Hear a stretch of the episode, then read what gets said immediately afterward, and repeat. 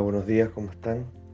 Les saludo este día, Luna Espectral Roja, el día número 11 en la trecena de la tormenta, este año Luna.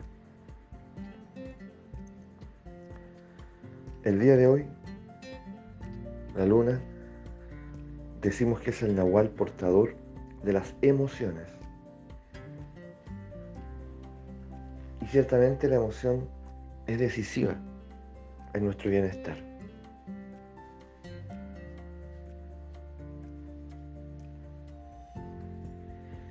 Por lo tanto, nosotros necesitamos clarificar nuestras emociones.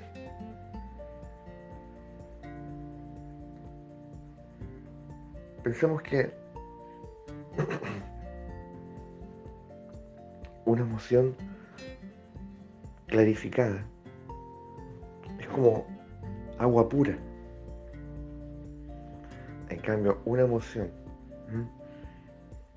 turbia es agua contaminada, agua sucia. Incluso puede llegar a ser agua verdaderamente tóxica, peligrosa de ser bebida.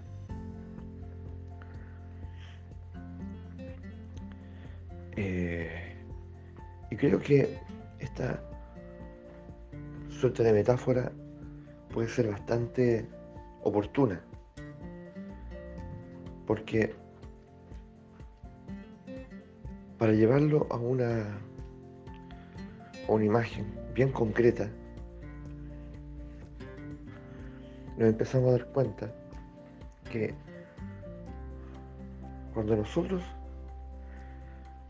estamos conviviendo con, una, con una emoción o con una emocionalidad eh, confusa, turbia, de verdad que nos intoxicamos. Y podemos experimentar el malestar. No, no estamos en paz. No hay sosiego. Al contrario, no es así. Hay una incomodidad, hay una, una desesperación. Y muchos persisten en ese estado. Entonces vale, vale la pena que uno simplemente se acuerde, simplemente comience a recapitular. Tal vez este es el momento en el que estás hoy, o estuviste, o tú has visto personas así, que no es indiferente tampoco a uno. Es decir, cuando el otro está en ese estado, verdaderamente eh, hay un impacto también en uno. Sobre todo cuando esa otra persona es un hijo, la pareja, la madre, el padre, en fin, ¿ya? Es como sumergirse verdaderamente en aguas turbulentas, pero además en la que tú no puedes ver nada. Y tratas de buscar algo a ciegas.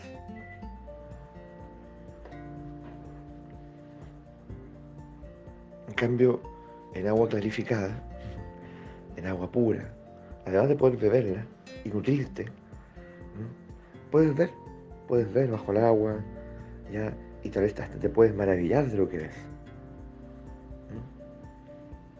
Porque verdaderamente hay un, hay un mundo allí, hay un universo ahí. Están pasando muchas cosas ahí.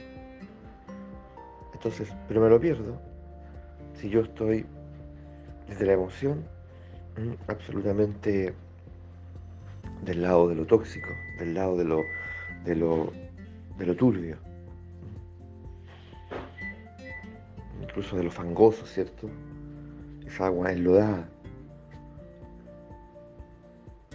Y ahí la importancia, ahí la importancia de, de, hacerme, de hacernos responsables de la emoción. Entonces, hemos hablado que cada emoción es muy, es muy poderosa, es muy poderosa, y, tiene un propósito, tiene un objetivo, en fin, ¿ya? Así muchas veces hemos puesto la atención en lo que son las cuatro emociones básicas, especialmente. El miedo, la rabia, la tristeza, la alegría. Y claramente hay que hacerlo, y hay que volver a hacerlo y volver a hacerlo. Y hay que educarlo. Pero la pregunta aquí en particular hoy es, ¿cómo clarifico la emoción? ¿Cómo la, cómo la depuro? ¿Mm? Donde, que me permita ver a través de ella. Entonces la emoción se vuelve evidente. Entonces yo puedo ver a través de la rabia y no me quedo atrapado en ella, a ciegas. Puedo ver a través del miedo, puedo ver a través de la tristeza, puedo ver a través de la alegría.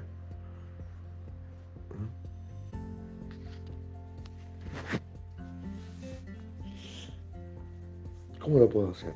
O, o, que, tengo que empezar a considerar.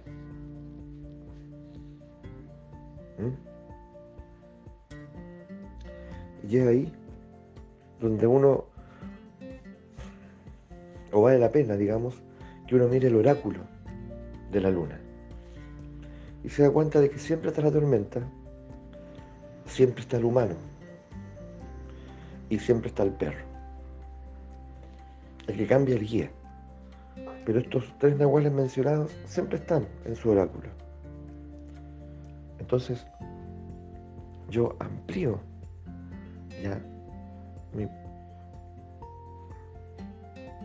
mi conocimiento.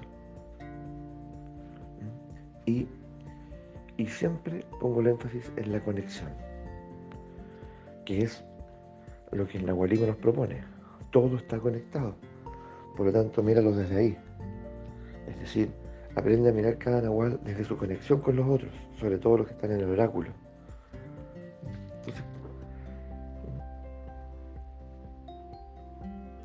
Objetivo es mantenerme navegando en aguas claras,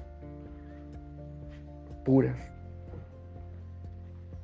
y ojalá calmas.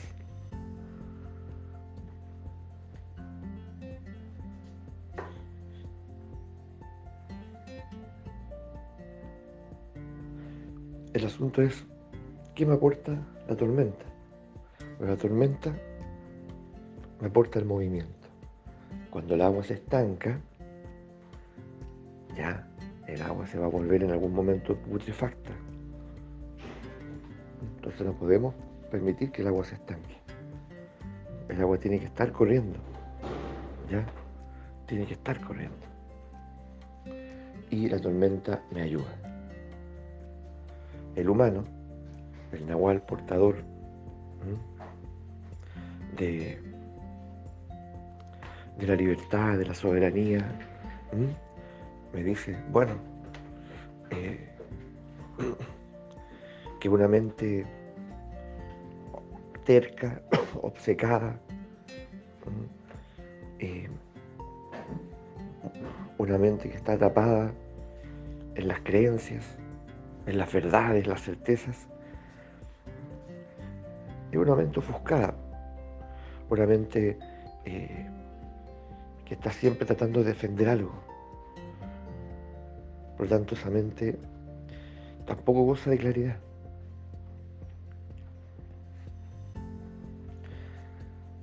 Es una mente que está separada del corazón. Esa mente no percibe. No puedo ver allí lo que hay, lo que es. Solamente me veo, veo, veo a mí mismo, mis propias conjeturas, propios juegos mentales. Entonces esa mente no me ayuda. También tengo que aprender a parar ese diálogo interior y aprender a poner el énfasis en la percepción, no en el conocimiento, en algún momento de mi vida. Ya, tal vez en algún momento el conocimiento es fundamental, sobre todo tal vez en los primeros años. Pero llega a haber un momento en que la percepción, el percibir sea lo prioritario.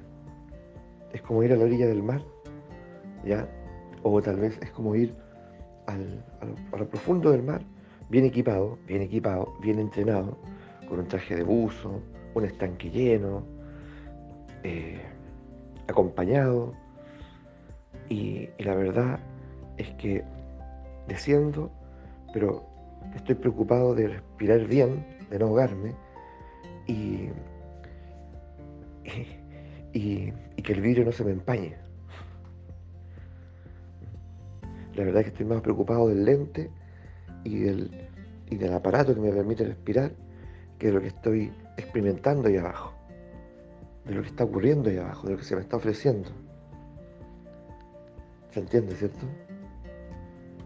Muchos vivimos así, muchos. ¿Mm? Entonces la vida se está ofreciendo abundantemente, exuberantemente todo el tiempo. Es como descender en lo profundo del mar y en un mar lleno de vida, lleno de vida. Peces, algas, eh, en fin, ya, roqueríos, lleno de, de peces de colores.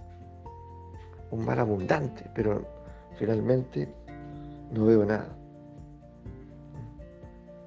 No disfruté nada. Entonces, muchos vamos por la vida, muchos vamos por la vida sin disfrutar lo que la vida nos ofrece. Porque estamos permanentemente, por ejemplo, ansiosos. Entonces, ¿se dan cuenta? Es decir, la vida me está ofreciendo un universo de oportunidades, motivos para estar asombrado, pero yo estoy atrapado en aguas turbias, estoy atrapado en la ansiedad, estoy atrapado en, en lo depresivo, estoy atrapado en,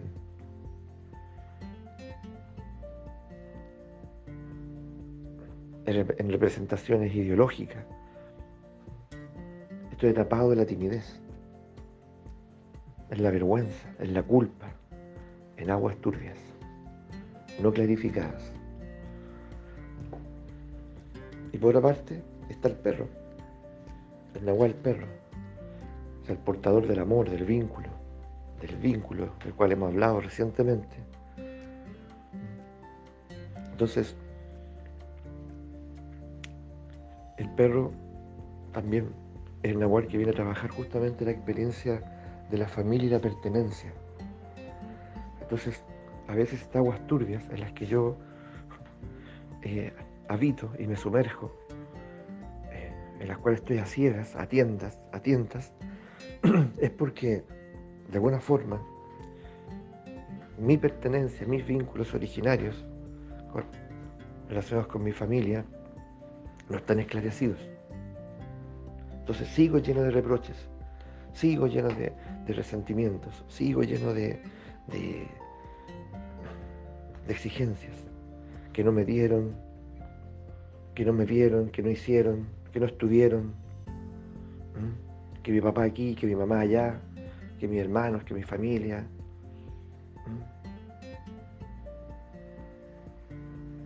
Entonces, sea como sea, tengo que mirar ahí, porque también tengo que resolver eso.